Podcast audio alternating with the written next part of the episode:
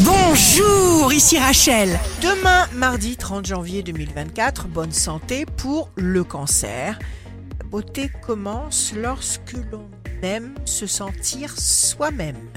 Alors aimez-vous et vous serez en mesure d'aimer tous les autres.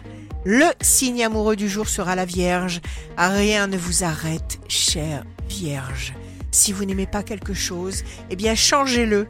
Pensez à vous ne retenez rien qui aille à l'encontre de vos ressentis. Si vous êtes à la recherche d'un emploi, le taureau, faites-vous un cadeau, faites-vous des cadeaux, soyez vous-même.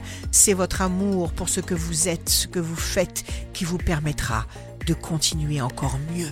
Demain, le signe fort du jour sera les Gémeaux. Choisissez de réaliser chaque jour une action complètement concrète qui vous rapproche de vos objectifs. Profitez-en pour aller vers ce qui vous convient le mieux.